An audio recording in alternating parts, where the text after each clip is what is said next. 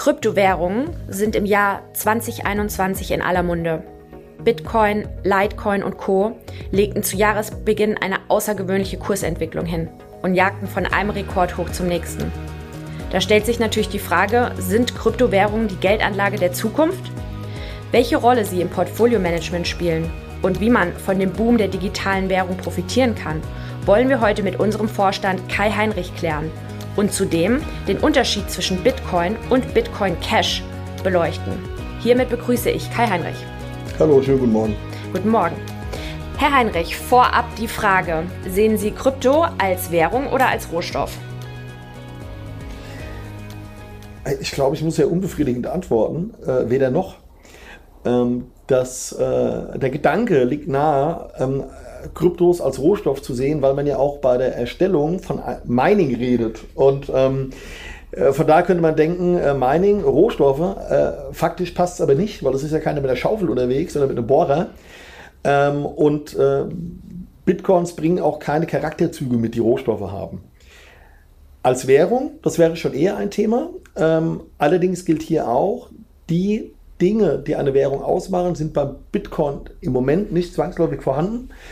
Ähm, also, dass man einen soliden Wertaufbewahrungscharakter ähm, äh, hat. Ähm, eine Akzeptanz ähm, überall ähm, ist auch nicht vorhanden. Ähm, allerdings muss man sagen, was das Thema Währung angeht, dass der Bitcoin hier entsprechende Schritte unternimmt. Einige Hinderungsgründe, Volatilität, Schwankungen Sie kriegen heute für einen Bitcoin eine Eigentumswohnung und morgen einen Kleinwagen, ähm, ein bisschen überspitzt formuliert, ähm, werden sich vielleicht mit der Zeit ausmerzen. Ähm, das andere Thema mit der Akzeptanz.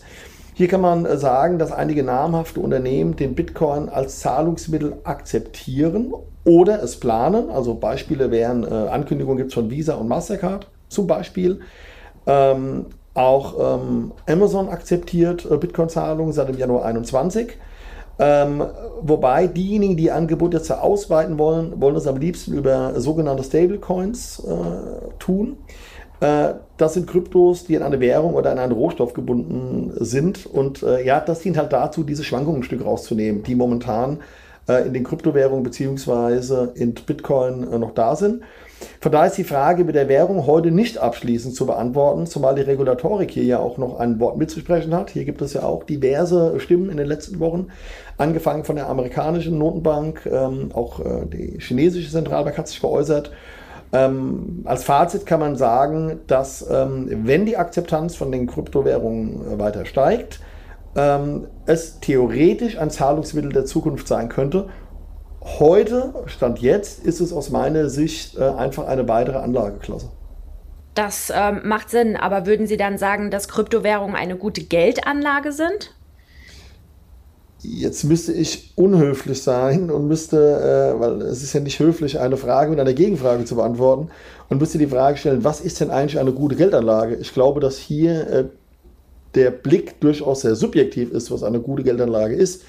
Im landläufigen Sinne würde man immer sagen, etwas, was viel Rendite oder Performance erzielt. Ähm, das hat der Bitcoin ohne Zweifel in den äh, letzten Monaten äh, getan. Äh, unter dem Aspekt wäre es eine gute Geldanlage. Wenn Sie das Thema Risiko mit hinzunehmen würden oder Schwankungen, also die sogenannte Volatilität, würde das für den Bitcoin nicht unbedingt zutreffen, weil wir gerade in den letzten Wochen die Situation hatten, dass wir einen rasanten Anstieg erlebt haben und eine heftige Korrektur von 60.000 auf ähm, 40 oder knapp unter 40.000. Und äh, hier gibt es verschiedene äh, Gründe, also unter anderem ähm, diverse Tweets von Herrn Musk, die äh, die Währung nach oben gepusht und auch zum Teil wieder nach unten gejagt haben. Ähm, es gibt auch durchaus prominente Stimmen, die die Ereignisse äh, kommentiert haben. Äh, welche mir so am besten gefällt, ähm, ist die von einer deutschen Bankanalystin, die äh, gemeint hat, den Tinkerbell-Effekt zu erkennen. Äh, das fand ich äh, ja ganz goldig, äh, weil äh, woher kommt diese Analogie? Ähm, es geht um die, tatsächlich um die kleine Fee aus der Kindergeschichte Peter Pan. Und der Begriff Tinkerbell-Effekt beruht darauf, ähm, dass Tinkerbell gemäß der Behauptung von Peter Pan nur existiere, weil Kinder glauben, sie existiere. Und ähm, die Analystin hat eine Analogie gezogen zur Kryptowährung oder zu Bitcoin. nach dem Motto, die Währung ist nur etwas wert, weil die Menschen glauben, dass sie etwas wert ist, äh, mit der Behauptung, dass äh, sozusagen äh, der Wert eigentlich äh, null wäre, wenn die Leute es nicht mehr glauben. Äh, wobei man mit der Argumentation aus meiner Sicht durchaus vorsichtig sein muss, weil auch eine, und jetzt sind wir bei der, bei der Frage Währung oder Rohstoff, weil auch eine normale, in Anführungsstrichen, Währung hängt vom Glauben der Leute ab. Man, man kennt äh, ja in äh, manchen Ländern das Thema, äh, dass man mit Hunderttausenderscheinen äh, Brötchen bezahlt. Äh, auch da geht es darum, dass irgendwann der Glaube an die Währung weg war. Von daher würde ich der Analystin da widersprechen wollen. Ich glaube nicht, dass die Kryptowährungen nur aufgrund eines reinen Tinkerbell-Effekts gestiegen sind. Äh, ich glaube, dass es eine Alternative wird, was Anlageklassen angeht.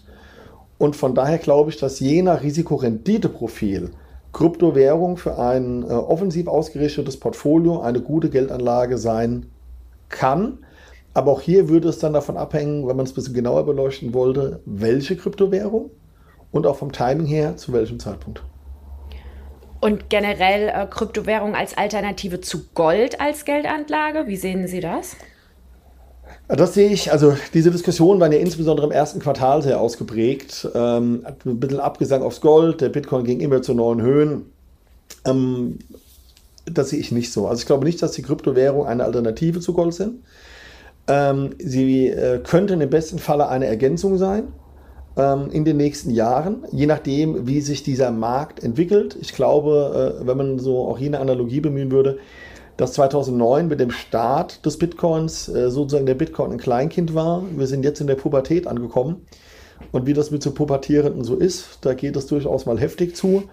Äh, das Erwachsenenalter hat der Bitcoin definitiv noch nicht erreicht, auch wenn wir ähm, erste Themen sehen, wie das größere Investoren sich beteiligen, äh, dass das Ganze auch einfach ein Stück salonfähiger wird.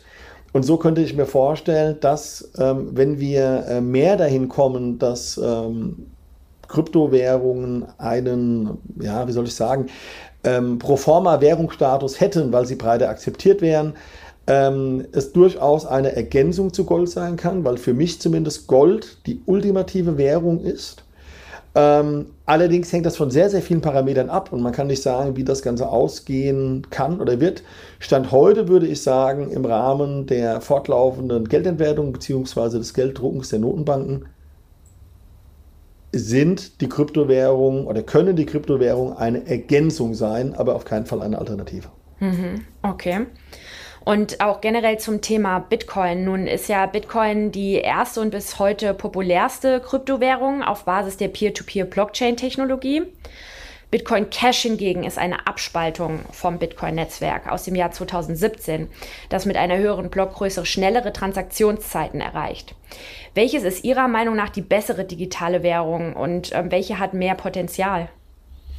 Also grundsätzlich sind beide Kryptowährungen ähnlicher, als man allgemein annimmt. Äh, beide entstammen der gleichen Blockchain und sind auch deshalb auf technischer Ebene verbunden.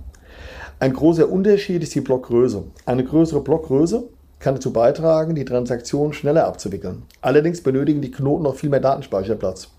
Deshalb gibt es auch einen entscheidenden Grund gegen eine größere Blockgröße. Sie führt zu einer stärkeren Zentralisierung der Coins.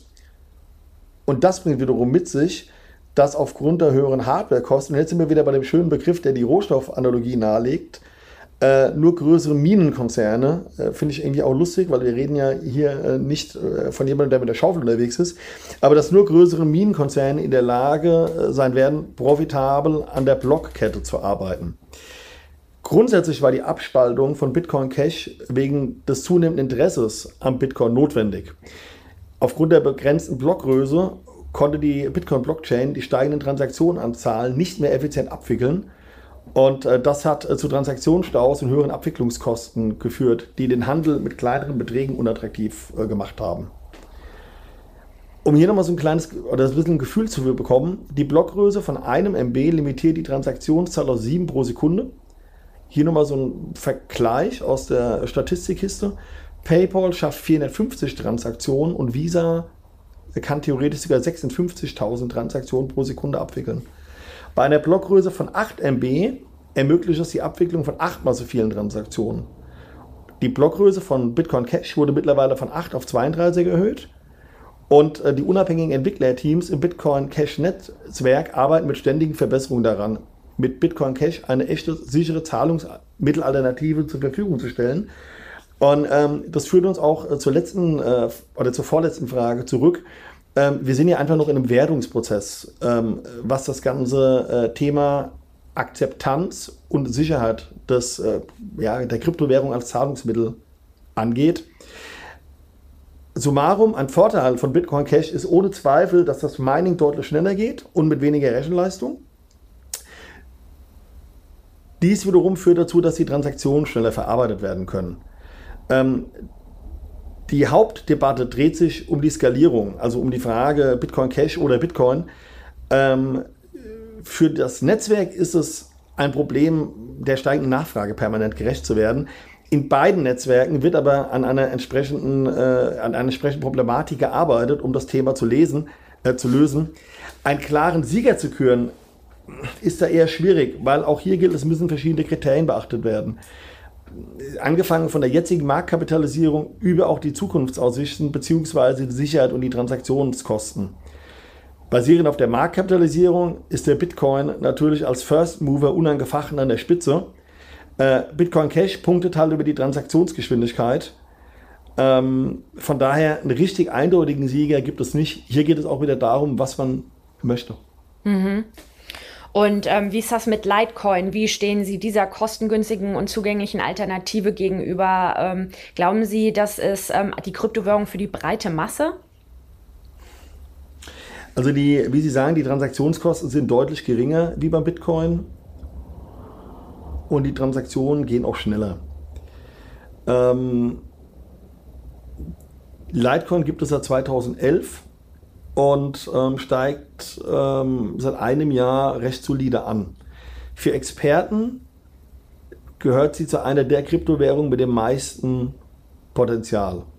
Von daher ist es auf jeden Fall eine interessante Alternative zu Bitcoin.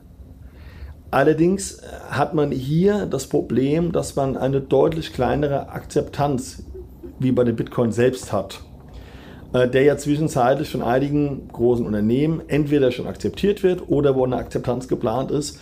Von daher ähm, würde ich sagen, ähm, dass der äh, Litecoin ein, äh, ja, wie soll ich sagen, ein noch unentdecktes Talent ist und wie von den äh, Experten gesagt, ähm, eine ja, bisschen äh, spekulative äh, Alternative zu Bitcoin mit guten Zukunftsaussichten. Wunderbar, dann noch eine Frage zum Abschluss, Herr Heinrich. Wird man denn Krypto zukünftig in den Plutos-Fonds finden? Das ist leider zeitnah nicht zu erwarten, da wir in unseren Fonds keine Direktinvestments in Kryptos oder Derivate auf Kryptos tätigen dürfen. Ähm, das liegt daran, dass unsere Fonds dem Luxemburger Recht unterliegen, beziehungsweise der Luxemburger Aufsicht, und diese untersagt das aktuell. Inwieweit es hier eine Änderung in Zukunft geben wird, wenn die Akzeptanz von Kryptowährungen insgesamt äh, steigt, das kann man nicht sagen. Ähm, wir hatten allerdings Ende des letzten Jahres ähm, andere Möglichkeiten gefunden, am Hype zu partizipieren. Wir waren in einigen Unternehmen investiert, die äh, hohe Anlagen in Bitcoins äh, hatten oder haben und ähm, die auch von dem Bitcoin-Boom über die Technik äh, profitiert haben. Nvidia wäre hier zum Beispiel äh, ein Beispiel oder eine MicroStrategy. Allerdings haben wir vor knapp vier Wochen die letzten Investments in diesem Bereich veräußert und ähm, sind es auch in der Orientierungsphase, ähm, wann und ob wir wieder einsteigen müssen. Prima, dann ähm, Herr Heinrich, wir danken Ihnen für den Einblick in die Kryptowelt. Ja, sollte dieser Podcast Ihr Interesse geweckt haben, dann hören Sie sich auch gerne unsere vorherige Folge an und erfahren Sie mehr zu dem Thema Edelmetalle versus Kryptowährung. Ist Bitcoin das neue Gold? Auch auf unserem Finanzblog finden Sie spannende Beiträge über Kryptowährungen. Kontaktieren Sie uns gerne bei Fragen oder Interesse an einem kostenlosen Erstgespräch über unsere Webseite www.plutos.de. Danke für Ihre Zeit und Anhören unseres Plutos Finanzpodcasts. Wenn Ihnen der Podcast gefallen hat, hinterlassen Sie gerne eine Bewertung und folgen Sie uns. Teilen Sie ihn auch mit Ihren Freunden und Bekannten über Social Media. Vielen Dank und bis bald!